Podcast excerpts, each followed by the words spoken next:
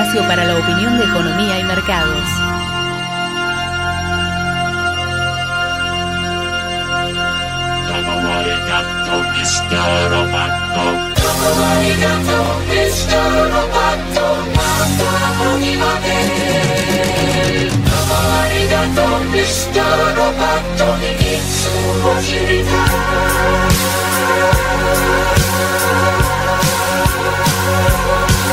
You're wondering who I am. Secret, secret, I got a secret. Machine or mannequin. Secret, secret, I got a secret. With parts made in Japan. Secret, secret, I got a secret. I am the modern man.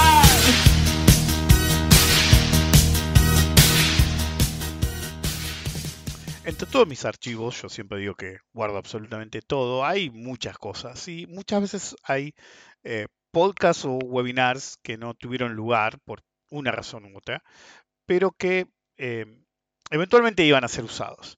Es decir, lo que hoy voy a, en lo que hoy me voy a enfocar, en realidad yo estaba esperando el momento. ¿sí? A veces algunos dicen, no, este se, creo que se las vio toda.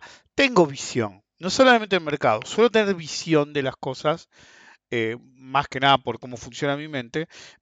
y cuando no lo usé en ese momento, iba a ser eh, parte del ciclo, creo que era Quan Sheet número 3. Creo que era el número 3.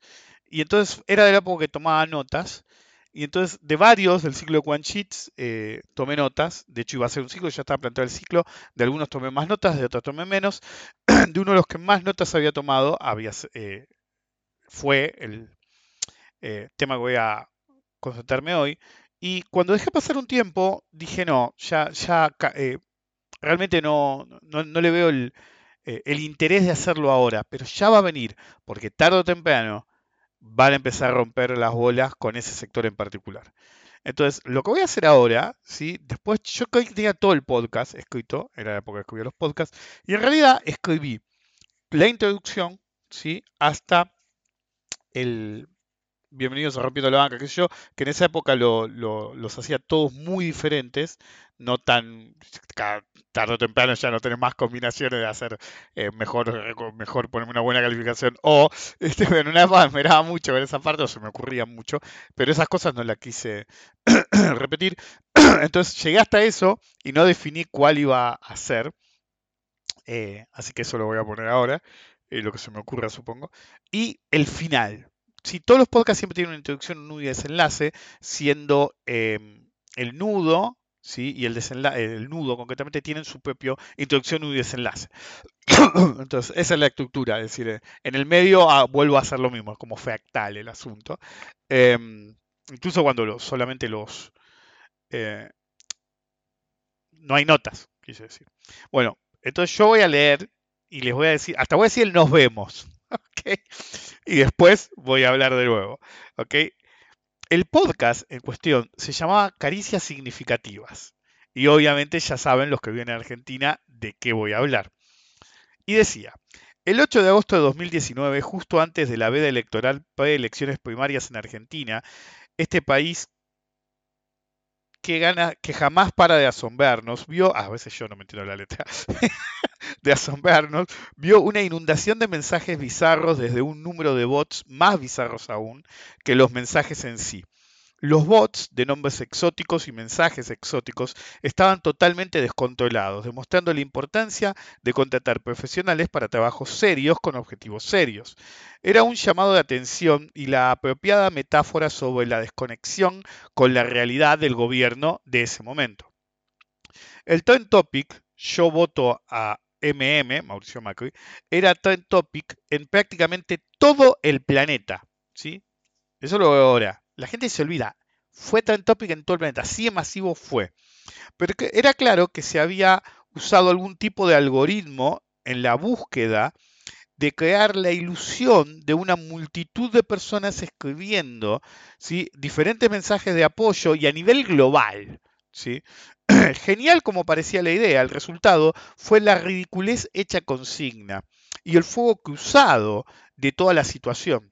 Los opositores veían un aparato de manipulación mediático que estaba bajo sospecha, que ya se nota al margen, en- se hablaba justo en esa época que eh, desde el gobierno manejaban un grupo, eh, odio decir la palabra de tareas, pero eso me ocurre otra cosa, un grupo de tareas em, por las implicancias negativas, ¿no? un grupo de trabajo en el mundo virtual en el cual manipulaban, trataban de manipular la... eh, esto es así, ¿ok? Es indiscutible. eh, tenían un grupo de, trabajo que buscaba manipular la, eh, el sentimiento público respecto de políticas a favor y en contra. De hecho, tenían algo oficial y tenían a los que lo hacían porque sí, porque apoyaban el gobierno y eh, eso se disgregó en una etapa porque abiertamente le pidieron guita al gobierno, así, no te apoyamos porque sí. Anyway, dejándolos en evidencia, mientras que la narrativa oficialista era, una eh, era que era una campaña sucia y ridícula, una trampa para ensuciar al gobierno y básicamente, obvio, nota al margen, eh, aprovechar ese eh, conocimiento que había que normalmente el oficialismo de esa época buscaba manipular la situación, sobre todo en Twitter. Lo que había empezado como una campaña en Twitter de adictos al oficialismo se volvió una broma cuando un obvio bot lanzó una bomba ridícula. Satisface a Mauricio, no te relajes, te elijo, caricia significativa desde Hurlingham. Ese mensaje y otros se volvieron un case study de la importancia de diseñar bien qué es lo que queremos que haga un bot y cómo. Si no lo hacemos, tendremos que afrontar las consecuencias de no entender cómo se hace. La importancia del buen diseño de un bot y su testeo previo a la implementación es algo totalmente crítico. No podés vivir a caricias significativas desde Hurlingham. El diseño es todo, tenemos que partir de una idea clara de qué queremos hacer y pasar un diseño coherente, internamente hablando, en su lógica y consecuente a la idea de la que partimos. Si no lo hacemos, no va a tener sentido. Los nombres de los bots. eh,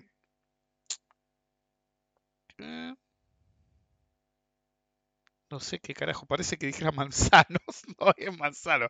Ahí, ahí entendí. Los nombres de los bots eran raros, claramente un script tomaba cuentas reales de diferentes partes del mundo y las modificaba ligeramente. Significa que no tomaba la cuenta real, sino la clonaban, como hace poco un boludo puso rompiendo la banca y le cambió una letra y le mandaba mails a todos mis mensajes a todos mis seguidores ofreciéndoles servicios medios extraños de hacerse rico rápidamente. Bueno, ¿y qué lo veo? Un montón de, de ustedes, boludo, me mandaban una y otra vez, che, boludo, te, co- te copiaron la cuenta, te copiaron la cuenta. Y sí, ya, al tercero que me lo dijo, lo dije en Twitter, dejé de romper los huevos, y es el día de hoy que de vez en cuando uno me manda un mensaje. En cualquier caso, pero el verdadero problema fue querer usar un bot diseñado para el inglés, tan actual eso, y usar traducción automática. Entonces, por favor, Mauricio, se tenía que traducir al inglés. Entonces fue, por favor, Mauricio, y se convirtió en please, Mauricio, y después se volvió a traducir en satisface. Abrazo, fuer- abrazo fuerte sufrió la misma fallida alquimia y terminó como caricias significativas. Eso me hace acordar en el 2014 tenía que ir a hacer un trámite a Estados Unidos y ju- justo tuve la mala suerte que tenía que ir antes, porque con mi mujer planeamos ir unos meses después, que de hecho lo hicimos, eh, pero igual, tuve que ir yo solo. Y mm, a veces te pasan a la aduana, ¿viste? Y tenés exportación de rostro, ¿viste? Me abrieron la valija, la miraron así y se pusieron a hablar conmigo, a charlar porque te- tienen un tiempo específico de revisarla. Ni la miraron. Ok, la abrieron, la miraron y empezaron a charlar conmigo. Y yo tenía una remera de Darth Vader. Y entonces, eh, me acuerdo que uno de los policías me dice, ¿y cómo dicen Darth Vader em, en español? Y le digo, Darth Vader. Entonces, los policías sentan a reír y dicen, claro. Y le digo, pero escuchate esta, le digo yo en inglés, ¿no? Le digo, ¿viste R2D2? Y el tipo me dice, sí, ok. R2D2 se traduce Arturito. Le digo yo. Y el chabón me mira y dice, Arturito significa Little Arthur, si lo volvemos a traducir. Y se reía. Bueno, eso es lo mismo. Eso primero te demuestra es cómo tratar con policías que te venían a revisar y eh, sacaste, eso se llama ingeniería social. Y eh, a raíz de tu remera empezás a charlar y qué sé yo, y cuando te querés dar cuenta ni te revisaron y podías llevar una bomba si querías, básicamente. Pero bueno, la verdad te lo que ya nomás se pone nervioso y se echaba. En cualquier caso, eh, vuelvo, voy a volver a leerlo para que entiendan esa alquimia fallida. Por favor Mauricio había que ser traducido para que los bots los aceptaran, porque eran bots que trabajaban en inglés. Y era please Mauricio, pero los bots tenían que traducir automáticamente al castellano. Entonces, de por favor Mauricio pasaron a please Mauricio y pasaron a satisface.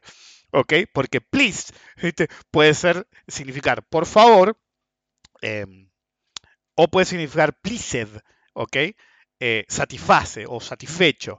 ¿ok? Entonces, esa ida y vuelta generaba esos problemas, que podían ser tanto por el tratamiento del idioma de los sistemas automáticos que habían usado, bots o como los quieran llamar, o abiertamente para meter fichas y demostrar, eh, es decir, que lo hicieran gente para demostrar qué fallida era la tecnología y hacer quedar a alguien en ridículo, como terminó siendo el Caricia Significativa, que fue lo más paradigmático de ese fiasco.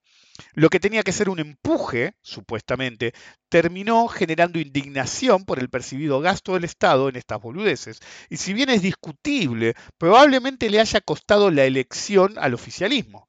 Yo creo que sin ese evento no hubieran perdido las elecciones. La narrativa posterior al fracaso intentó fomentar el concepto, desde el oficialismo, de campaña sucia, a pesar de que el sesgo político acusado jamás usó esa tecnología antes o después, y de hecho la consideraba eh, negativa eh, en, en, cómo lo usaba el macrismo. Esas herramientas ni afectan realmente a las bases políticas de la entonces oposición, así que no tenían sentido en sí. El origen es clave para saber si realmente fue un éxito o un fracaso. Y la respuesta era más que obvia, pero tendrán que esperar hasta el final del podcast. Este es el clásico momento en que todos avanzan hasta el final. Eso también lo escribí. En cualquier caso, le mandamos una caricia significativa a Fatiga y que no vuelva. Es demasiado esfuerzo. Nota al margen. Hace menos de 48 horas, según grabo este podcast el 28 de marzo, porque mi mujer se enfermó después que mi hija y no tenemos la garantía de que yo no me enferme después y no pueda hablar, por la duda que voy. Eh, entonces, nota al margen, esta semana hace 48 horas, Fatiga se bajó de la carrera del 2023. Bienvenidos al episodio número, eh, terminó siendo 447, eh, el otro día cometí el mismo error, 347. La semana pasada dije 4.46 en vez de 3.46, me di cuenta después. De Rompiendo la Banca, soy Rudy Car. Permítanme y ahí quedó, esta semana, ¿sí? llevarlos por el camino de la inteligencia artificial aplicada en los tiempos modernos. Recuerden colaborar en la difusión del podcast, de no hacerlo pueden quedar atrapados en un loop sin final, sin fin, de eh, boludeces varias, pero hey, con inteligencia artificial. Ahora, hay una rayita acá, paso al final de lo que iba a ser el podcast, faltaba el nudo nada más. Eh, Vieron que dije, van a ir al final, bueno, se los adelanto. Pero la clave de diseñar un buen bot o sistema eh, automático es primero tener en cuenta el objetivo. ¿sí? Eh, saber cómo diseñarlo y qué objetivo se tiene en mente. El bot de esa campaña, si era oficial, buscaba votos indecisos y opositores. Los cautivos no son el objetivo de una campaña así, sobre todo a largo plazo. Buscas indecisos y opositores. Si ese fuera el caso, tiene que evitarse hablar de eventos, hechos o políticas, políticas mal vistas. Con insistencias, los bots hacían referencia exactamente a eso, y cito, los arreglos de las autoridades preparadas del señor Macri con el FMI ayudaron a una dispensación más rápida del informe de crédito. Fíjense, no suena tan absurdo como lo de las caricias significativas. ¿ok? Tampoco suena del todo bien, pero claramente no suena tan absurdo como otros. Como otros mensajes que realmente eran absurdos. Pero la carga negativa de este es atroz. Arreglos, dispensación más rápida, autoridades preparadas.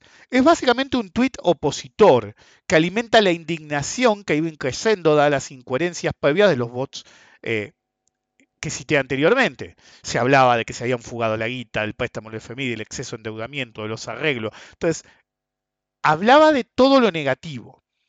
Macri, otro decía, Macri gana, asegura la continuidad con el FMI, lo que hace posible que renueve sus deudas continuidad, FMI, deudas, esa insistencia con algo que era opuesto a los intereses de opositores e indecisos pone a los verdaderos ideólogos en evidencia. Una campaña oficialista hubiera insisti- insistido en temas como la inserción en el mundo, el metrobús, la dignidad del cemento, fíjense que incluso estoy siendo despectivo para, para la época, y otros grandes éxitos, y evitado totalmente temas como FMI y deuda. La mano opositora era clave, eh, era clara, perdón. Los tweets abiertamente a favor del gobierno eran totalmente incoherentes. Los abiertamente negativos eran mucho más claros y mucho más articulados.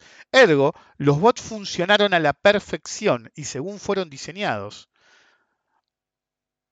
Fueron diseñados para eso. Una derrota con las mismas armas que se vanagloriaban en dominar los oficialistas. Y así como le pasó a Mauri, les envío unas caricias significativas desde la sabana bonaerense. Nos vemos. Ese era el tweet de el tweet, el podcast de hace cuatro años. Duraba 16 minutos, sí, más el nudo hubiera durado lo que duraban en esa época, que eran aproximadamente entre media hora y 40 minutos. Eventualmente había pasado un tiempo desde que había tomado esas notas, porque no me decidí a hacer el ciclo Sheet 3. Tenía otras prioridades. Y mm, para los que se preguntan el, eh, dónde está el Sheet 2, el Sheet 2 está dentro de en cuantitativo, por eso no está dentro de eh, los podcasts.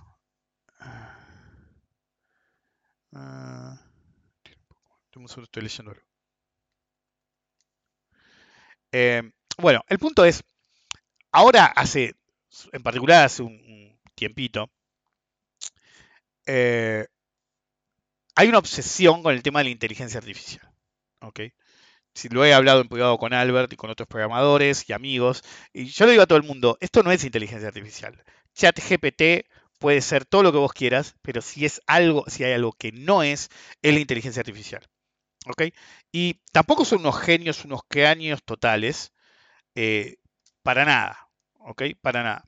El chat eh, GPT lo que es es un al- algoritmo de tipo adaptativo, con un sistema de ranqueo. ¿Ok?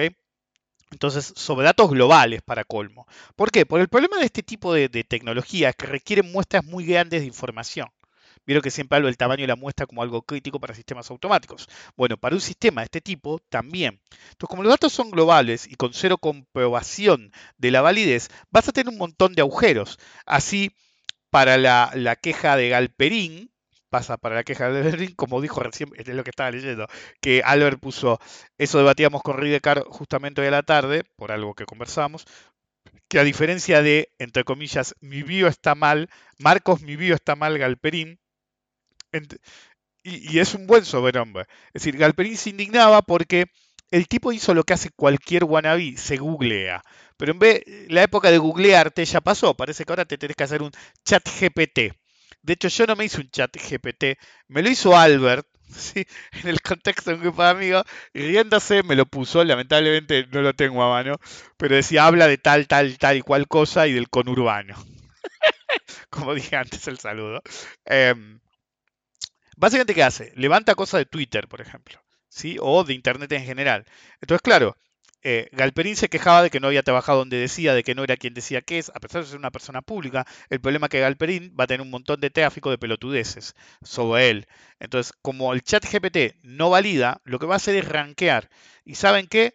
Hay más chances de fake news que de información verdadera. Es parte de cómo funciona, porque es acerca de la repetición por ranqueo y no de la información comprobada. ¿Ok? Wikipedia mismo está lleno de fruta, pero si vas a extender eso a toda la internet, va a haber un montón de tipos. Es decir, estamos hablando de yanquis que no saben dónde está Brasil o dónde está mismo Estados Unidos. Es decir, hay yanquis, ha habido casos de que yanquis parados en la calle agarraban y decían que mostraban en un mapa a Estados Unidos dentro de Europa. Es decir, los tipos no tienen la menor idea, no hay nadie más ignorante que un yanqui. Yo creo que son más cultos en una tribu africana. El otro día mi mujer me mandaba uno que le decían, decía una ciudad de África, viste, no sé, no sé, no sé, no sé, no sé, no sé, todo. Pasaban, no sé, no sé, no sé, no sé. Y justo paran a tres tipos. Y dicen, decí una, y no me acuerdo si dijo eh, Cape Town, creo que dijo el primero, el segundo creo que dijo Johannesburgo y el tercero Cairo, o lo que fuere. Con mi mujer tratamos de acordarnos y dijimos algunas más. Eh, pero claro, no pensás todo el tiempo en África. Em, Y todo el tipo dice, ah, son bastante inteligentes. Y el chabón, uno de los chavales le contesta, claro, no somos americanos. Este, Totalmente, ¿ok? Entonces, si vos tenés que hay un montón de gente, ustedes tengan en cuenta que el chat GPT se alimenta de información colaborativa a nivel mundial, global. Entonces, hay más chance que vos le preguntes cuál es la forma de la Tierra y te diga que es plana, ¿ok? A que te diga que es una, un- una esfera la Tierra. ¿Por qué? Porque los terraplanistas hacen más ruido que la, es decir, la gente normal ¿viste? no se pone a discutir si por qué la Tierra es esférica, no redonda, como se dice, esférica, ¿ok? Lo damos por sentado, ¿ok? En cambio, los terraplanistas con su conspiranoia se la pasan hablando del tema. Entonces, no le digo que va a pasar, pero hay más chance que el chat GPT te diga que la Tierra es plana a que la Tierra es esférica, por repetición. Lo que hace un programa de ese tipo, ¿sí? Es decir, y uno va a decir, qué horror, vos no sos programador. No, soy algo mejor que un programador en estos casos. Soy un diseñador de programas, ¿ok? Nunca quise ser programador porque cuesta y me hace descuidar otras cosas. Pero diseño cosas, entre ellas software, ¿ok?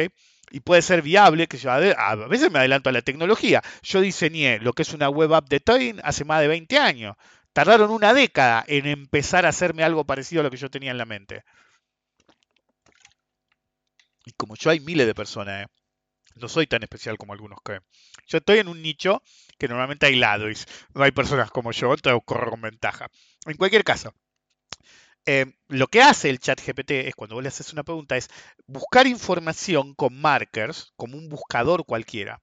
¿ok? Eso es lo primero que hace. Lo segundo, no importa cómo la quieran dibujar, lo segundo es rankear esa información. Y lo tercero es usar conectores coherentes en un párrafo. ¿Eso qué significa? Si le preguntan quién es Reed Descartes y viste y salta que tengo un podcast y salta que soy del conurbano y salta arma una frase.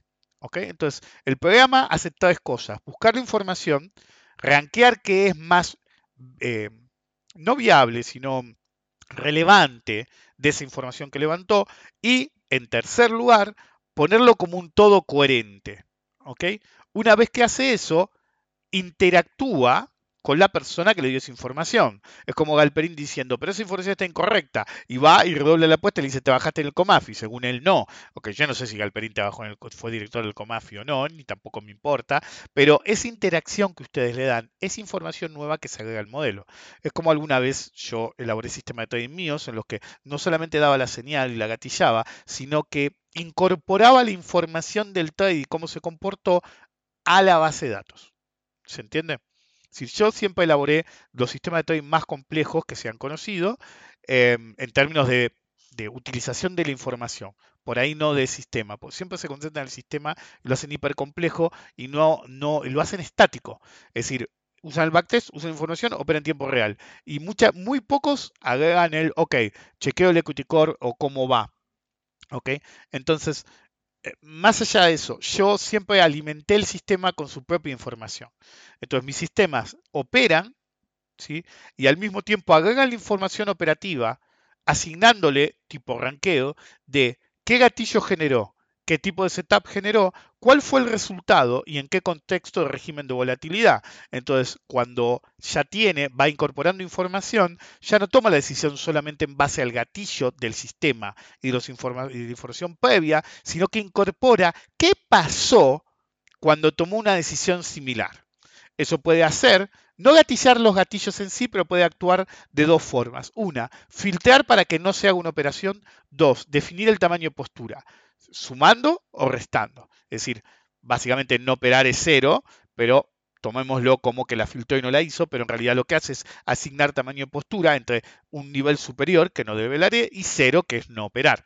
Entonces, cada vez que lo hace, incorpora información. Pero, en un tercer nivel, cada vez que usa la información que había generado vía trade, se genera otra, otra eh, otra entrada para el trade, pero también empieza a chequear que ya no tomó la decisión en un factor, que era el gatillo puro y todo lo que analiza, sino que usó también la información de qué había pasado en historias previas. Entonces, en el tercer nivel, no solamente tiene en cuenta, se, incorpora una tercera base de datos en la cual ya sabes qué pasó por el gatillo, más que analizaste lo que había pasado antes y qué pasó después. ¿ok? Si bien corté en la tercera, porque demostré estadísticamente que un cuarto nivel no tenía sentido. Básicamente era un sistema que se volvió de tres gatillos, si se quieren. Uno es que el gatillo en sí, otro es definir el tamaño de operación de acuerdo a lo que pasó en el pasado con ese gatillo, y otro, por definición pura de tamaño de postura, en activo o pasivo, eso significa sí o no, binomialmente, eso significa que el segundo step puede definir operar o no operar, pero el tercer step solamente actúa una vez que el segundo dijo sí opero para agregar lo que yo llamo potenciación del try. Entonces, si bien en el primero es el gatillo, en la segunda base de datos actúa en decidir si opera o no y tamaño de postura, en la tercera generada de información, como expliqué antes, lo que genera es lo que yo llamo potenciar el try. Ir más allá de incrementar la postura y volver más, es decir, si vos tenés 10 contratos y el, segundo layer te dice si vas a operar entre 14 o 0, ¿ok? El tercero te dice opera 40, papá, ¿ok? Ya es un potenciador, ¿sí? Ok. Entonces, mis sistemas siempre incorporaron esos grados de complejidad. Si vos tenés un sistema de un grado de complejidad así, está más cerca de una inteligencia artificial que el chat GPT. Eso lo dije una vez. Es decir, cada vez que uno hace un sistema automático, el sistema automático es un avatar de nosotros, sigue nuestro esquema de pensamiento de la forma más compleja posible. Si sos un diseñador de mierda y tu programador es un asco, va a ser el bot, si lo quieren llamar así, o el sistema de trading automático más idiota, la inteligencia artificial más idiota de la historia de las inteligencias artificiales idiota. Si sabes diseñar bien, si sabes programar bien, si sabes hacerle seguimiento al sistema de trading, va a ser lo más parecido a un avatar tuyo, incluso puede llegar a operar mejor que en vos en ciertas circunstancias, porque tiene más velocidad. Sigue siendo a los esquemas que ahora deforman una, inteligencia artificial, pero lamento informarlos, no existe ninguna inteligencia artificial. Absolutamente ninguna. Una inteligencia artificial sería, per se, una máquina o software que pudiera razonar por sí mismo, dada la información existente o la ausencia de información, y tomar una decisión que no fue programada previamente. El chat GPT hace tres cosas, recabar información, rankearla, empaquetarla un poco y dársela al usuario y tener una pseudo interacción. Lamento informarles que el niño Rick. Hace como 15 años hizo un sistema así. Había sistemas en la época de hágalo usted mismo en las web pages, en las páginas web, que eran todas horribles porque las hacíamos nosotros mismos. Había plugins de respuestas automáticas. o, lo que más sucedió, software que te permitía hacer cursos interactivos. Yo no me acordaba cuál era el nombre, hablamos un rato con un par de amigos hasta que me acordé el nombre mientras manejaba, porque uno de los chicos me mandó un mensaje respecto de que yo le dije era la misma compañía que se hacía el software en la que yo hacía las planillas online. Em, y me acordé, y el software se llama Articulate. Y en esa época Articulate, estoy hablando hace par de décadas, había lanzado un software en el cual vos podías hacer un esquema de educación interactiva de e-learning, mucho antes de todas las plataformas que hay ahora. Entonces yo me había tomado el trabajo de hacer la primera etapa de uno de mis escenarios, como eh, proof of concept. Le di acceso a un par y vieron cómo es siempre es mejor la grabación del video. Y lo veo cuando tengo ganas. Lo veo cuando tengo ganas, no interactuaba, qué sé yo. No me tomé el trabajo de continuar eso. Eso sí se perdió, porque era en una plataforma específica en Flash. Como saben, Flash no va más. Entonces, si lo quisiera hacer de nuevo, lo tendría que hacer de cero. Pero una especie de elige tu propia aventura, pero un grado de complejidad tal que básicamente, ¿sí? la poca parte que hice, podía pasar teoría. Es decir, ustedes imagínense, hola, hola, ¿sí? Hoy quiero aprender de análisis técnico. Ah, sí, ¿y qué tema querés aprender? Te contestaba el bot, así literal. Y dice, no, hoy quiero saber de triángulos. ¿Ok? Y entonces, básicamente, ahí salía la respuesta que decía, bueno, los triángulos son así. Eh, ¿Querés saber de dónde vienen históricamente los triángulos? Si vos decías que sí o respondías a algún esquema de eh, afirmación específico, te iba a gatillar la historia de los triángulos y así. Entonces, era más una inteligencia artificial de lo que hoy llaman una inteligencia artificial. Y aún así, no era una inteligencia artificial, era un sistema programado de forma compleja de respuesta. Si vos pones suficiente respuesta, ¿ok? Va a parecer que hay inteligencia. Si es como en Yo Robot, cuando el científico se muere, la de Will Smith, ese aborto. Em, sí, creo que no hay otra Yo Robot. eh, pues el otro el hombre del bicentenario.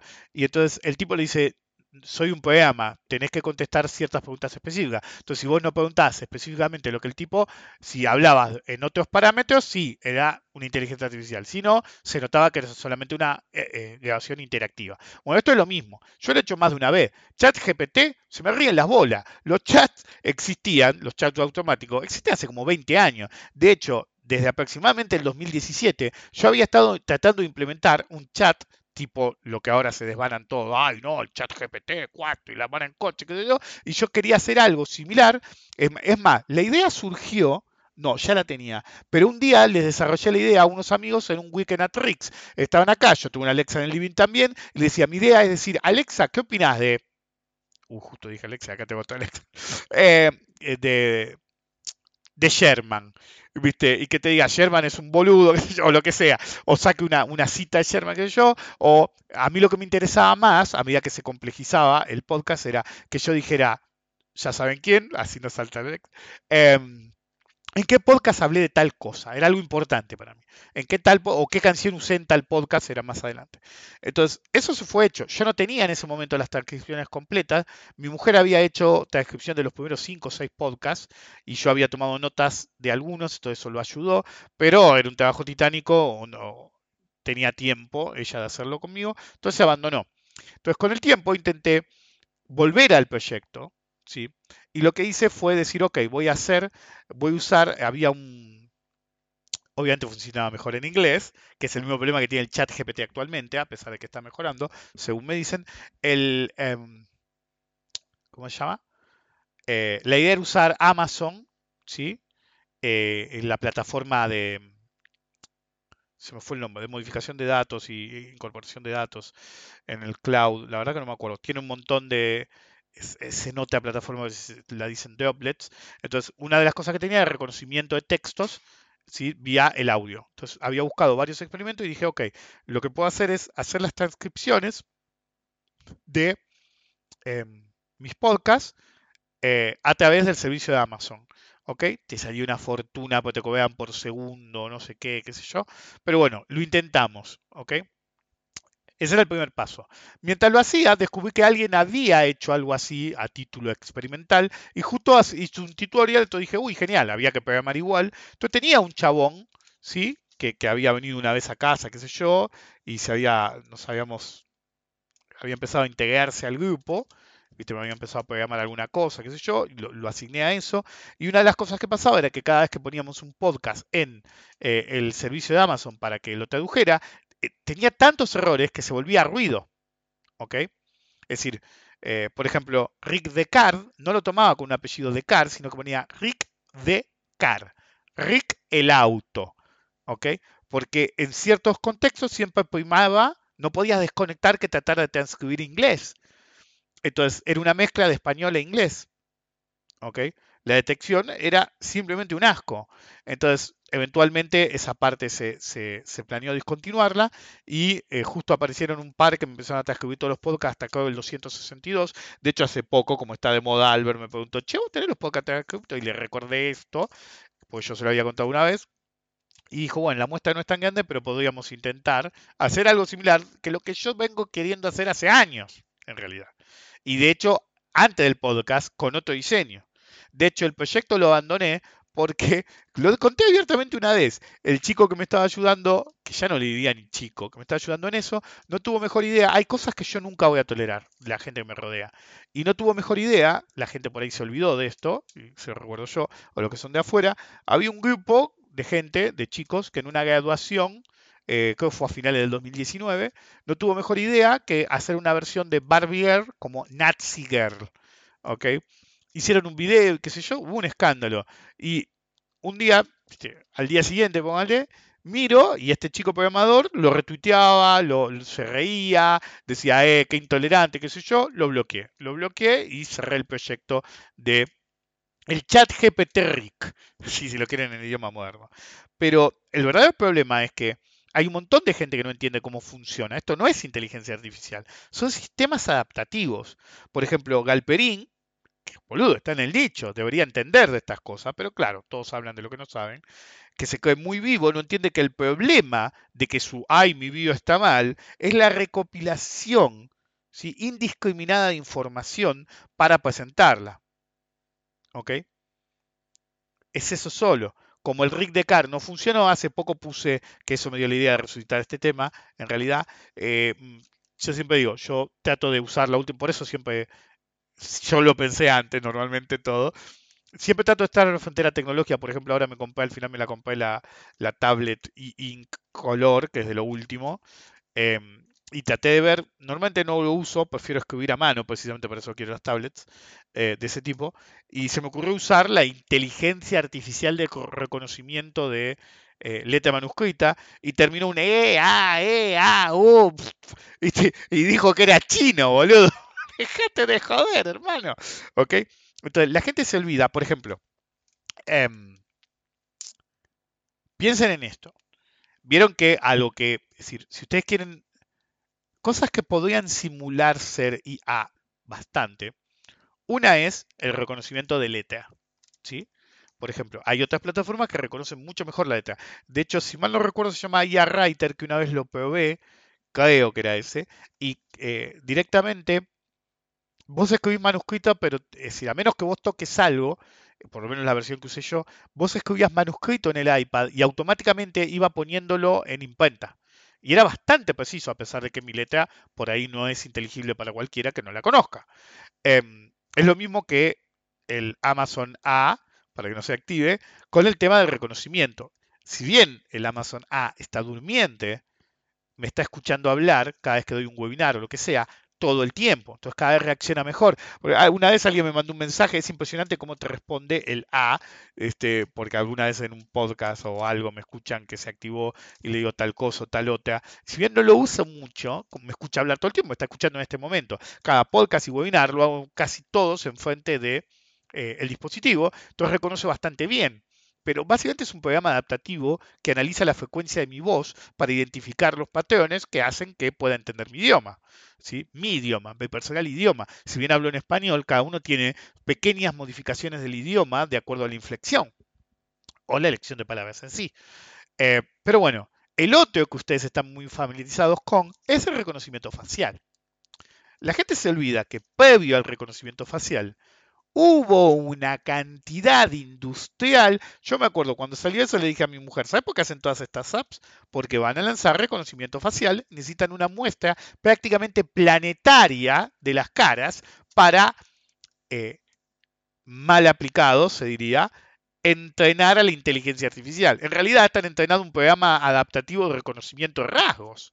¿Ok? Y, por ejemplo, me acuerdo que había una app pedorra en la cual la gente gesticulaba, qué sé yo, eh, y esa era la idea. Si me acuerdo patente, todos en Facebook, Twitter, en todos ponían el videíto que exportaban, qué sé yo. Vos te registrabas, ponías tus datos, te filmabas.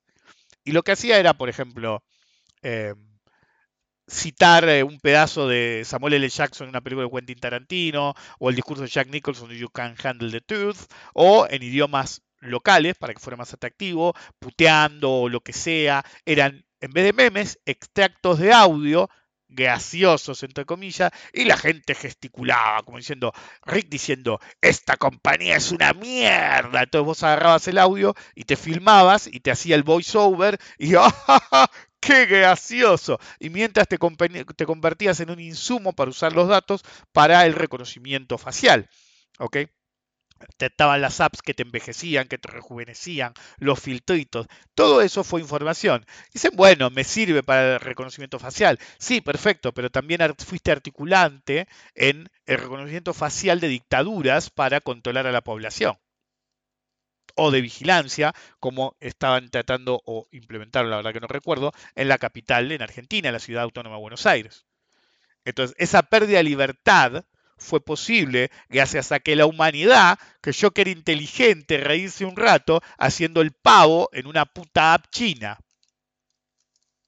Yo no quise, porque yo sabía cómo venía la película. Y alguno me puede decir que soy un conspiranoico, y no lo soy. ¿De dónde se creen que entrenaron eso? ¿Ok? con la inteligencia artificial actual de chat es exactamente lo mismo. Lo que buscan es entrenamiento y mejora adaptativa para aplicarlo en tecnologías. ¿Ok? Es así nomás. Entonces, ahora llamás al banco, lo que sea, ah, mandaros un WhatsApp. Y siempre hay un sistema automático que te dice, marca uno si te querés lavar el ojete con aguarrás. Marca dos si usás jabón DAB. Dos. Usted ha elegido aguarrás. Lo conecto con la pinturería más cercana. Ni siquiera eso hace. Si ustedes vieron, todos ustedes han interactuado con un chat de WhatsApp, realmente, es decir, ¿y esto se creen que es nuevo? Fuckers. ChatGPT nuevo. ChatGPT es una nueva edición de el troubleshooting del puto Windows. Este aquí, si alguno de ustedes, los que me escuchan, la muestra no es tan grande, lo sé, pero si alguno de ustedes que me escuchan en alguna ocasión usaron el troubleshooting de Windows eh, y le funcionó, por favor menciónamelo en Twitter. Por favor coméntenmelo. No conozco una persona. El otro día no sé qué, pasaba en qué programa y la única opción que me da, ah, no me abría el App Store en, la máquina principal y quería dejar de usar el web WhatsApp y necesitaba un programa específico. Ah, Samsung Notes en, el, en la computadora, lo terminé instalando en la computadora 2.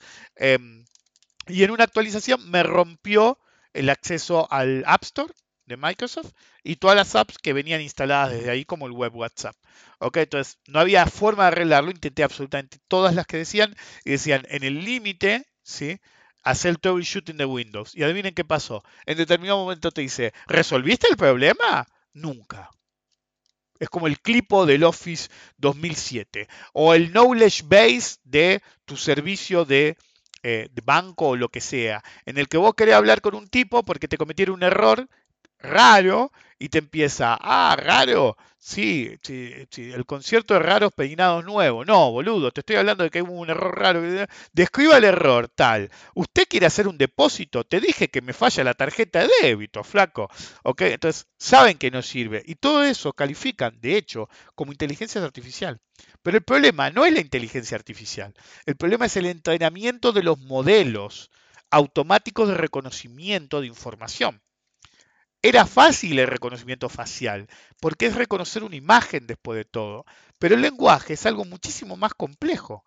La voz, como los dispositivos tipo Amazon o, el Google o lo que fue el Bixby, que no le interesó a nadie, según... A mí me gusta porque cada vez que nadie sirve le dicen, sí, costó 1.500 millones de dólares de desarrollo. Y nunca sirve para un carajo, entonces tanta guita ibas a gastar si no sabías si iba a funcionar. En cualquier modelo, eh, eh, modelo en cualquier, de cualquier modo. El lenguaje es mucho más complejo, pero no es complejo en sí mismo. Yo veo que están empezando a detectar bien el tema del lenguaje, porque son caracteres, es información fija, mientras la voz es más compleja, de hecho. Em, pero el problema es cuál es tu respuesta. Y volvemos a la misma. La única forma de hacer relevante la información a presentar es que esté cargada en el sistema. El cruce de información solamente va a dar información rota, porque la única, como no existe la inteligencia artificial, lo único que pueden hacer es rankear por repetición y siempre el ruido está más repetido que el acierto. Siempre van a tener más pelotudos discutiendo sobre que la Tierra es plana, que, que el planeta es esférico. ¿Por qué? Porque la gente con sentido común ya sabe que es esférico y no se pone a discutir al respecto. cambio, el terraplanista está obsesionado con el tema. ¿Ok? Es como el que cree en la evolución y el que cree que Dios nos hizo a todos a su imagen y semejanza. El que cree en la evolución es raro que hable del tema. Es información, es un given. En cambio, el fanático religioso se la va a pasar intentando convencer a los otros evangelizándolos. El problema es, no, es decir, por ejemplo, justo estoy viendo que eh, entre dos amigos están hablando eh, en un grupo cerrado y, uno insiste con que el problema no es la inteligencia artificial, lo estoy leyendo, son las 013, eh, sino que vivimos en una época con demasiados idiotas. Y él insiste que el tema es el modelado del lenguaje natural. Correcto. Es más, si, si ustedes quieren meterse en inteligencia artificial, yo comparto, los entrenadores de las inteligencias artificiales son más importantes, o pseudo eh, inteligencias, son más importantes hoy, ¿sí? los que hablen bien varios idiomas y puedan hacer entrenamiento en lenguaje natural, son más importantes hoy ¿sí? que el programador en inteligencia artificial. Sí, estoy totalmente de acuerdo. ¿Cuál es el problema? La parte que no te dicen algunos es que es un negocio de corto plazo. Es como las apps de moda de que te reconozcan la cara. para que te reconozcan la cara. Una vez que está entrenada la app, eh, directamente se entrena a sí misma a través de la interacción, ya no necesita. El verdadero problema no es ese tampoco, el problema es tu muestra de información, tu knowledge base. ¿Ok? Entonces, si vos querés una muestra grande, vas a apelar a Twitter, Facebook, eh, página de internet, qué sé yo, pero está repleto de pelotudeces. Entonces, la única forma de que tenga sentido es poner, si vas a usar eso, moderadores. Pero ¿cuántos moderadores va a tener? Entonces, no es viable la tecnología planteada de ese modo, a menos que se haga sobre un knowledge base controlable. Por ejemplo, un, tiene que ser algo cohesivo. Por ejemplo, mi podcast. No digo que esté a la altura de hacer algo así, pero lo que me refiero es, como es todo un todo coherente hecho por una sola persona, la información básicamente va a ser siempre en el universo de mi conocimiento. Errado o no, no hay contradicciones más allá de las contradicciones propias que pueda tener yo. Pero no va a haber un, tipo que diga el análisis técnico no sirve para nada y se tome como dato dentro de mi muestra. Entonces, el problema de toda inteligencia artificial es el tamaño de la muestra. Si vos necesitas una muestra grande, que es lo que necesitas, vas a tener un, montón de información correcta y no tenés forma de entrenar al sistema para definir qué es correcto o qué es incorrecto. La única forma sería tomar un marker. ¿Qué significa un marker? Agarrar, por ejemplo, la Wikipedia y usar cualquier información personal con la Wikipedia y cualquier cosa que contradiga la Wikipedia tiene que ser ignorada. ¿Puede haber problemas porque a veces la Wikipedia tiene adrede o no montones de errores? Sí, pero limita el uso de información errónea de fuera de la Wikipedia. Si vos levantás un montón de información de Twitter, te va a servir para rankear ¿sí? artículos sobre, no sé, Napoleón. Vos no podés contradecir lo que diga en la Wikipedia. ¿Estamos de acuerdo? Pero eso no significa que al no contradecir lo que diga la Wikipedia, vos puedas usar la información fuera de la Wikipedia que sea consistente ¿sí? con la Wikipedia para rankear las partes importantes que te den la respuesta. Entonces, yo lo que veo que el problema es que no saben dividir la muestra. Tenés que dividir la muestra en conocimiento probado y rankear por todo lo demás que esté de acuerdo con el conocimiento probado. Tienes que usar capas. Y lo que veo es que no se usan. And then again, todos suponen que la mayor parte de la población, lo cual es correcto, habla inglés, entonces todo se hace para inglés primero. Entonces los que tratan de usar español se van a ver muy atrapados en poca información. Pero hay una trampa 22. Los que hablen español, pero hagan la pregunta en inglés, pero quieran conocimiento, llamémoslo, del mundo hispano va a tener el problema de que la información va a ser menor que el angloparlante. Entonces, si yo quisiera preguntar quién es Rick Descartes, pero para beneficiarme de que anda mejor en inglés que en español, dijera Who is Rick Descartes, la probabilidad es que asuma que hay un error alfabético y Rick Descartes sea un personaje de la película Blade Runner y del libro Sueñan los, los, las, las ovejas, no, los androides con ovejas eléctricas. Me había trabado. ¿Ok? ¿Se entiende cuál es el dilema? El problema es que es una moda más. ¿Ok? Es una moda más. Pasó la moda del blockchain, el metaverso duró lo que un pedo en un canasto, NFT, ¡ju! y tenía que venir algo nuevo, porque los tiempos se aceleran en las burbujas. ¿ok? Y siempre se necesita algo nuevo para mantener el interés. La gente se aburrió del blockchain o perdió guita en el blockchain. Los NFT fueron un cash and burn clásico de final de eh, burbuja de interés, no en realidad de cotización, sobre una tecnología específica. Normalmente en las últimas etapas presentan algo que se, propone como revolucionario y dura dos días. ¿okay? Eso fue los NFT. El metaverso duró un puto peso, eh, un puto pedo en un canasto. ¿Por qué? Porque de golpe era revolucionario y algunos viejos carcamales salimos a decir, pero eso ya existe, boludo. Y cuando vieron lo que existía, ¿ok? Porque Facebook te lo tenía que desarrollar desde cero o comprarse alguna compañía, pero había compañías que ya estaban haciendo el metaverso. Y cuando vieron qué ofrecían las compañías de metaversos o cuánta gente estaba interesada metida ahí y que llevaban 20 años dando vuelta, se dieron cuenta que era una cagada la tecnología. ¿Ok? Si tengo un par de amigos que están discutiendo en un chat del grupo, es decir, ese y Albert, que parece que estuvieran escuchándome hablar. Recién ese puso 021, son las 021, la revolución de las NFT y tokenizar al mundo. no revolucionaron nada, puso. Ok, Yo normalmente tengo eh, vieron cómo se me está tomando la voz y se vienen que barrer. Tengo eso de, generar, eh, ge- autogenerarme ruido en términos de eh, seguir chequeando Twitter o las noticias, sé yo. A veces sale bien, por ejemplo, el otro día está grabando el podcast X. No, el podcast. Y de golpe salió la noticia confirmada que, o el podcast, no me acuerdo, que mm, Fair Citizen compraba el. ¿Cómo se llama? El Silicon Valley Bank. Pero bueno, no importa. Em, iba a ahondarme en ese tema ese día y, al final no me ahondé en eso porque estaba hablando de otra cosa o me distraje con otra. El punto es, no existe la inteligencia artificial, sáquenselo de la puta cabeza. Simplemente es un rebranding de chats, bots, sistemas automáticos, sistemas adaptativos, un poco más nuevo. Cuando yo tenía, ¿qué? 12 años, en la mayor parte de las escuelas ni siquiera había computadora. Entonces en mi escuela, yo tenía 11, 12 años, eh, empezaron a querer destacarse respecto de las otras escuelas o secundarias y implementaron computación. Pero claro, los dirigentes de la, no había una computadora en la escuela, compraron computadoras para eso. Y era como Shield queriéndote vender computadoras obsoletas. Ya existía la PC eh, y, y les encajaban esas Commodore que no servían para un carajo y hasta eran más caras. Bueno, si ya existía el monitor común y usábamos fósforo verde, si les vendían cualquier verdura. Bueno, en cualquier caso, en términos de profesores también, contrataban un tipo en un currículum más o menos armado, qué sé yo, y claro, era como los profesores de economía avanzada en la UBA. ¿Viste? Te vienen a hablar de lo que les interesa en ese momento, pues están haciendo un paper les pidieron un research o algo, tanto de si te va a educar como si no, para pensar en voz alta con vos y les chupa un huevo si te educás o no vos. En cualquier caso, esto es similar. Em, y eh, viene un tipo, ¿sí? Que yo, yo tenía computadora desde chico, desde un poco más chico, no mucho más chico. eh, hice el trabajo práctico, qué sé yo, pero no me enganché, era extra programática la clase de computación, no me interesó, porque yo ya sabía computadora, tenía Sinclair 1000.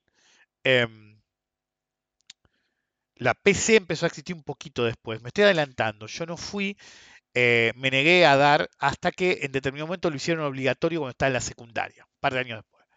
Entonces ahí existía la Commodore eh, y la PC. Bueno, el punto es, em, en determinado momento lo hicieron obligatorio. ¿Por qué? Porque no iba nadie. ¿ok?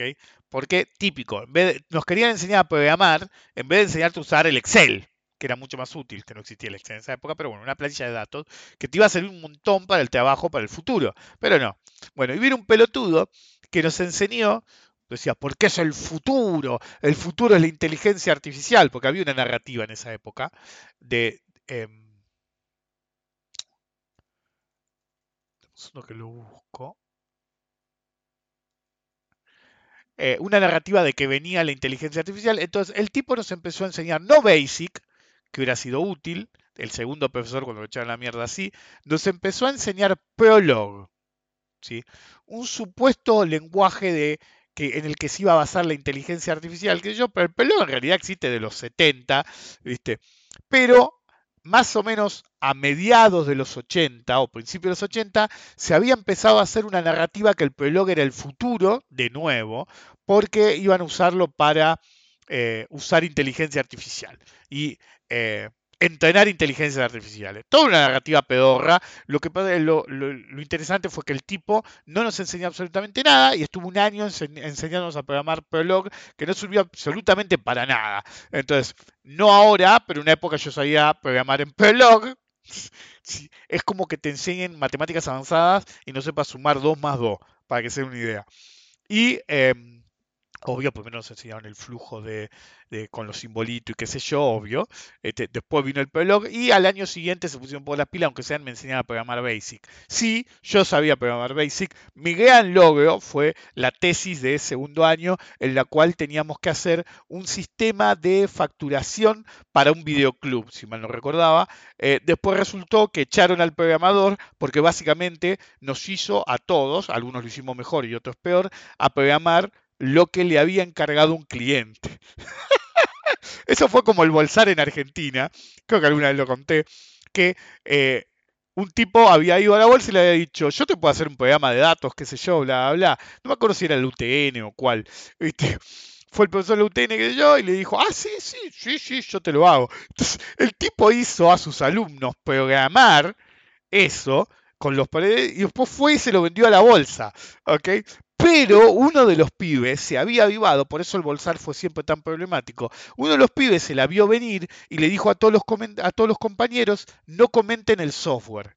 Normalmente un programador comenta el software, entonces si vos transferís el software, eh, normalmente es para ayuda propia, pero si vos lo transferís, hay un montón de markers que ayudan a los programadores futuros a darse cuenta qué carajo hay que hacer y dónde. Claro, como no habían comentado nada, nunca actualizaban el software, pues nadie podía actualizarlo, solamente lo podían actualizar los cinco tipos que lo habían hecho, ¿ok? Y no querían nada que ver porque querían que lo hiciera Getty de nuevo y los tipos ya habían egresado, de chupata de huevo. Entonces, este, una situación bizarra. Bueno, pero en cualquier caso, es decir, yo veo que un montón de ustedes pelotudas, no, mentira, que un montón del pelotudaje que anda dando vueltas dice, no, por inteligencia artificial. Bueno, están hablando con un tipo al que le enseñaron programar inteligencia artificial con un lenguaje obsoleto, con un lenguaje obsoleto, sí, pero me lo enseñaron a los 12 años, boludo. Tenía 12 años y me enseñaron a programar inteligencia artificial. ¿Era útil? No era útil para un carajo. Me acuerdo algo y me acuerdo alguna boludez dando vuelta, pero no mucho porque no era lo mío. El punto cuál es? La inteligencia artificial y la manía con buscar la inteligencia artificial es vieja como el tiempo, ¿ok? De hecho, el primer robot era una máquina del año del pedo y encima se rumoreaba que había un enano adentro, es típico. Eh, pero bueno, anyway. eh, la búsqueda de la inteligencia artificial es algo que viene desde que tenemos el concepto de inteligencia artificial, pero hoy no hay una. ¿Ok? Y no tiene la fuerza de cómputo. De hecho, yo siempre trato de estar en la frontera tecnológica, algo que no hice, ¿ok? Pero era uno de los planes en el proyecto del chat basado en em, la información disponible de todos mis podcasts, incluso meter los seminarios. Por ejemplo, uno de los chicos que me transcribía, que me transcribía a una velocidad terrible y de golpe me dijo, no voy a transcribir más, bueno, no te voy a obligar tampoco, em, era seguir con los podcasts X y los seminarios de trading cuantitativo. Me interesaba ir por ese lado más bien. Em, además eran más cortos, qué sé yo, y, a- y hacer todo un knowledge base para automatizar la respuesta en una algo como ustedes conocen como el chat GPT y hacerlo algo útil, ¿sí? Para ponerse a los clientes. Pero bueno, primero fue lo de Nazi Girl, después fue, bueno, en Anyway, eh, para usarlo, de hecho, en 2018 aproximadamente, Intel había sacado unos, em, ¿cómo se llamaban? Parecían unos US USB y no eran una computadora, era un acelerador de neural, neural networks. Entonces, es como en una época había procesador matemático para hacer ciertos cálculos y la placa de video especializada para correr todo lo que es resolución de video. Bueno, le era conectar eso vía un USB y que cierto nivel de cálculo y de entrenamiento de redes neuronales se acelerara usando ese hardware. De hecho, me lo iba a traer, ya era difícil traer cosas de Argentina, pero casi me lo traigo, pero después el proyecto quedó abortado y ni me molesté en conseguirlo. Creo que después sacaron una segunda versión. Em,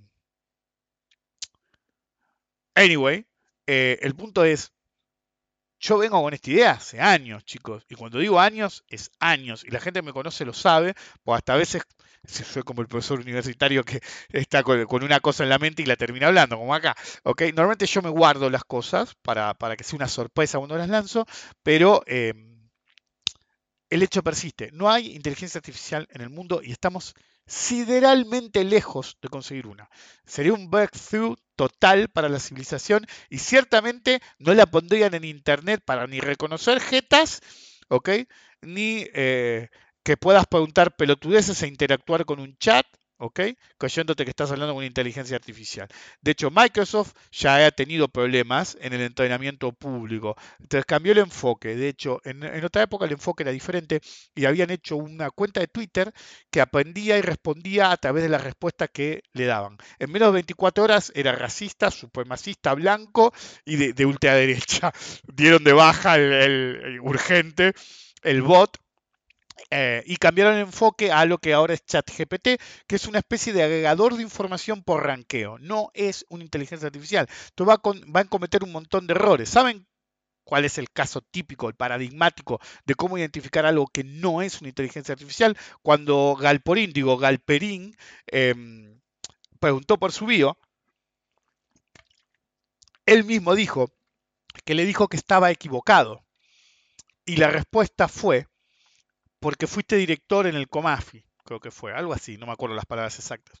Si hubiera un atisbo, no digo de inteligencia artificial, sino de bien programado ese chat del orto, cuando alguien te dice, eso es información incorrecta, o yo soy ese tipo, esa es información incorrecta, tendría que decir, ah, sí, ¿me ayudarías a verificar tu, tu- tu identidad para poder corregir esta información?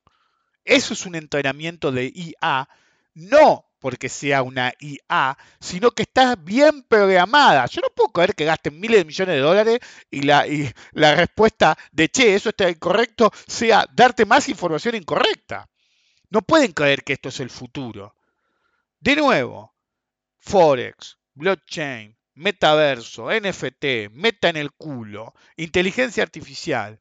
Es otro hueso para tirarle a la gente que lo prendan como un perro hambriento. La nueva moda no es otra cosa. Dejen de masticar vidrio porque sí. Dejen de dedicar tiempo porque sí. Hay un montón de gente que se cree maravillada y los tiburones nadan siempre. Varios agentes locales te dicen, invertir en inteligencia artificial en las compañías que valen, eh, qué sé yo, y te arman un paquetito de acciones como Microsoft, eh, Amazon, eh, no me acuerdo cuál otra, entonces, yo, hasta te ponen envidia porque usas las plaquitas, te arman el paquete de siempre, pero esta vez te dicen que te lo arman porque es el paquete de inteligencia artificial. Como te pueden decir, te armo el paquete meta, el paquete espacial, el paquete te la pongo, ¿ok? Básicamente es un meat grinding, ¿ok? Te meten en la, en la máquina picadora de carne y te dicen que te meten por una razón o te dicen que te meten por otra. La inteligencia artificial no existe. Existen los programas adaptativos. ChatGPT está extremadamente mal hecho. Extremadamente mal hecho. Porque no es capaz de reconocer el error. Es decir, si fuera mucho más simple y diera una respuesta como la que dije que tenía que dar, realmente diría, bueno, no está tan mal. Pero si tu respuesta es, che, boludo, esa información está incorrecta y te responde como si no hubieras hablado con ellos, es decir, es como si estuviera en LSD la máquina, boludo. ¿Ok? Entonces, no van a revolucionar nada así. El día que haya una inteligencia artificial, si la hay, el nivel de complejidad y de cómputo que necesita para generar una inteligencia artificial está mucho más allá de lo que tenemos. Sería un milagro. ¿Usted qué se cree que va a haber una inteligencia artificial? Me acuerdo que una vez tuve esta discusión hace como 20 años con alguien y le dije, ¿qué te crees que va a haber una inteligencia artificial en una 386? No, porque Deep Blue, no, en esa época no era Deep Blue, era la computadora que usaba en una universidad. La Kaido, no, porque en una Kaido, no, boludo, una Kaido, eh, boludo, tiene la memoria de un gato. Un gato es más inteligente que esa computadora. Ok, no, no, no me podés decir un pájaro es más inteligente que esa computadora, pelotudo. Estamos a años luz tecnológicamente de poder crear el hardware necesario para hacer una verdadera inteligencia artificial. ¿ok? Es así. Somos totalmente incapaces de crear en paralelo. Yo creé el Nexus. ¿ok? Entonces, es una computadora en paralelo. Una computadora en paralelo intenta imitar el comportamiento neuronal de varios procesos al mismo tiempo, pero realmente no es capaz de generar un real comportamiento cerebral, incluso el más idiota posible. No puedo convertir a cada nodo en una em, neurona. Es así nomás. Vos le podés poner neuronal. En una época, es decir, había un par de software que andan dando vuelta. Hay un software, a ver, ya ni me acuerdo el nombre. Neural Technical Analysis. Que deben estar en su salsa en ese momento. A ver. Ah, no sé si lo voy a encontrar así. Ni me acuerdo el nombre. Tiene un nombre medio raro. Eh, no, no, no. A ver si le pusieron Technical Analysis. Technical Analysis. Era un desastre el software. Pero tenía una narrativa de esas. Analysis Software. Artificial Intelligence. A ver si así lo saco. No lo puedo encontrar. Era súper popular en una época. Después lo pongo en Twitter, si no. Lo que pasa es que si lo pongo en Twitter, por ahí lo van a tomar como una em, como algo con sentido. ¿viste? Pero bueno, anyway, hay un programa análisis técnico que hace como 20 años, no puedo creer que el Vantage Point me salga en eso, es una vergüenza. Artificial Intelligence Stock Market, mm, ¿dónde poronga estás? Em, si no, ¿saben qué? Vamos por la fácil. Vamos a abrir acá. No, ese no. Este. Vamos a abrir acá. Y mientras hablo, va a ser un proceso, pero primero abro, así eh, le empiezo a dar a- al movimiento de página este, mientras les hablo. Ok, a ver. Ahí estamos. Eh, lo voy a pasar rápido, ¿ok? Hay Metastock 18. Sí, de- debe ser igual que antes, ya no le ponen ni una captura. Em, ¿Esto qué es? Ok, una foto un torito, siempre lo mismo. 5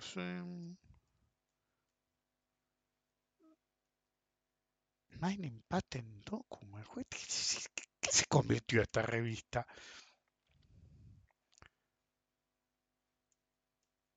Estoy en GLD en la era de Zero Commission. ¿Por qué no te vas a lavar el culo? Ya ni la leo esta revista, la, la, la- te la bajo porque la tengo paga ti- por completitud. Abras tu range, pero la puta que te parió es que no pensás cambiar nada. Ok, Toy Station, Ninja, TradingView, NeuroShelter, ahí estamos. Ok, ¿cómo podía no acordarme? Neuro, es increíble que siguen dando vuelta. NeuroShelter, ahí estamos. Em, Antes se llamaba diferente el sitio, por eso no lo encontraba.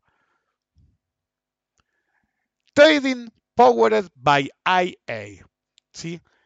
Trading, no quiero decir empoderado porque no es la traducción, pero me gusta, me gusta cómo queda. Empoderado por la inteligencia artificial. ¿ok? Bueno, ellos dicen ¿ok? que esto funciona War Systems, que funciona con inteligencia artificial hace 30 años, creo que lo dicen, o 20, no sé.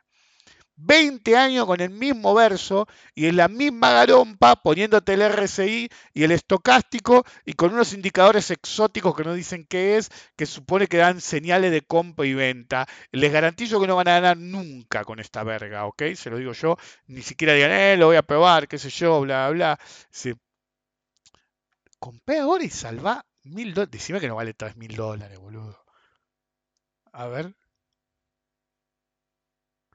¿Qué hijo? de- Vale 3.495 dólares. Pero hey, podés ahorrar 1.000 dólares si compras hoy, porque está en sale. Está solamente 2.500 dólares. Anda la reputísima madre que te parió. Pero bueno, tiene cosas que se identificaron en el pasado con eh, inteligencia artificial como redes neuronales, ¿ok? Que básicamente lo que hace es correr los... eh, la optimización en varios niveles, hacer lo que se conoce como optimización genética. Esas cosas las hacen también, son trabajos lineales, es decir, con nombres eh, exóticos, pero eso también lo hace Ninja Tiger. No es que es algo exclusivo de esta, de esta compañía. Tiene lo de todo, lo de siempre. Y la narrativa de que está, eh, de que usa inteligencia artificial. Ok, yo le digo, este programa dice eso hace como 20 años. Que no veo, que viste que a veces en los sitios dice el año de arranque, acá dice copyright 2023, no dice el primer año. Pero yo lo he usado en el pasado, un amigo mío tenía la licencia y realmente era una lamentable. Bueno, los tipos ahora que se puso de moda el nuevo, porque va y viene el tema de la inteligencia artificial, se puso de moda de nuevo, en la página dice grande como una casa Trading Powered by AI. Experience the power of cutting edge technology in your trading. Es decir, tecnología de punta, es decir, la última tecnología disponible para tu trading. Dice, ok, es el mismo programa, porque acabo de ver la captura, es el mismo puto programa de hace 20 años o 30. ¿Ok? Entonces, eh, apropiadamente, el icono de World Trading siempre fue una viejita, que creo que es la abuela de uno de ellos, de los dueños originales del software, y medio como que quedó. Em, pero realmente, viejo, let your systems learn the wisdom of age and experience. Son todos eslogan. Y vos decís, boludo, Es decir, es así nomás. Cuando las cosas, eh, ¿se acuerdan que ponerle blockchain a come y va a volar? ¿Se acuerdan que decía, vos ponele a todo blockchain? Bueno, ahora a todo ponele. Es decir, en la descripción de lo que es, miren, en otra hubiera puesto otra cosa. Sí, miren. Point and click, desde siempre. Chart based, obvio. Technical Analysis Indicators, 800 indicadores, 798 no sirven para un carajo, o son iguales. Create indicadores, make your custom, eso es relativamente nuevo. Train and Prediction, ¿ok? Entonces vas, y había otro programa que era, no gratis, pero mucho más barato, que se llamaba Well Lab Systems, ¿ok? Entonces metías eh, o el, el otro que no me acuerdo cómo es, agarras cualquier indicador, lo mezclabas con todos los indicadores que quisieras y hacía un backtest y te decía cuál era la optimización para que esos indicadores te hicieran un sistema ganador. ¿Ok? Y cerré los ojos. Re, re, no me acuerdo cómo. Fue. Eh, bueno, acá te hace lo mismo por lo que veo en una captura. El Time Strategy Wizard. Mete un montón de fruta que no se tiene sentido, ¿ok? Y te vamos a dar algo. Y abajo dice Neural Networks, Genetic Optimization. eh, no. ¿Ok? Entonces, el verdadero problema está en que la inteligencia artificial hace décadas que se convirtió en una narrativa de venta, no en algo verdadero. ¿sí? Entonces, estamos en otra etapa, es, un ciclo. ¿sí? Del mismo modo que hace un tiempo era blockchain, que era, uh, meta, meta, meta, meta, meta, meta, el metaverso, el metaverso, hasta que se dieron cuenta que el metaverso nunca anda. Em, Decentraland, qué sé yo, me compré un lotecito. Comprate un lote de verdad, hermano, si tan ricos sos. Em, y ahora es de nuevo la inteligencia artificial. Va a pasar de moda porque es un chat pedorro, pero básicamente todo es acerca de IA. Y boludeces que le dicen, por ejemplo, el procesamiento de imagen para que se vea mejor, no, lo hizo una IA. ¿Ok? Ah, no, porque viste, hicieron una foto del Papa, ¿ok? Vestido de no sé qué, y viste, parecía de verdad, lo hizo una inteligencia artificial. El otro día uno me dijo, los países del mundo como villanos, hecho por una IA. No es una IA, son programas que hacen un mashup de imágenes. Por ejemplo, mi mujer agarró el otro día un, supuesto software de IA y lo que hizo básicamente fue agarrar una foto de ella y de una amiga y sacarse una foto en una pirámide de Chichen Itza. Con mi mujer estuvimos en Chichen Itza y de hecho la foto de, con la, la amiga se ve mejor que las fotos verdaderas que sacamos nosotros. ¿Saben lo que logran esos programas que maneja cualquiera? Esos programas si sea mentira o no la foto, logran que la foto auténtica se devalúe, es una externalidad negativa, y la foto falsa valga algo, lo cual es una externalidad positiva. ¿ok? En cualquier caso, la inteligencia artificial no existe y no está la tecnología para crearla. Lo que hay son programas adaptativos y la moda y la obsesión por meter una etiqueta más a lo que sea. Entonces, mientras no sea que tengan que poner guita, ojo con invertir en el futuro de la IA. Porque estamos para esto, ¿no? Para hablar de economía y hablar de finanzas. Ojo con invertir en el futuro de la IA. ¿Qué es la moda? ¿Cuál es la próxima burbuja? La próxima burbuja es la IA. Si en una época decían las próximas burbujas son las energías renovables, todavía estoy esperando. Ok, entonces, ese concepto de dónde está la próxima burbuja es extremadamente peligroso. La inteligencia artificial no tiene el marco tecnológico de hardware para lograr aparecer en este nivel de tecnología y de idiomas. ¿Ok? Me refiero a idiomas de lenguaje, lenguajes programables, de programación, si lo prefieren. Em, yo estoy cansado hasta ahora y ya me siento más o menos mal. menos mal que grabé hoy. Em, en cualquier caso, tengan en cuenta esos factores. La tecnología hoy es indisponible. Lo que tenemos es una programación extremadamente inteligente que se adapta muchísimo, pero sigue muy lejos, muy lejos de la inteligencia incluso de un ratón. Nos vemos la próxima.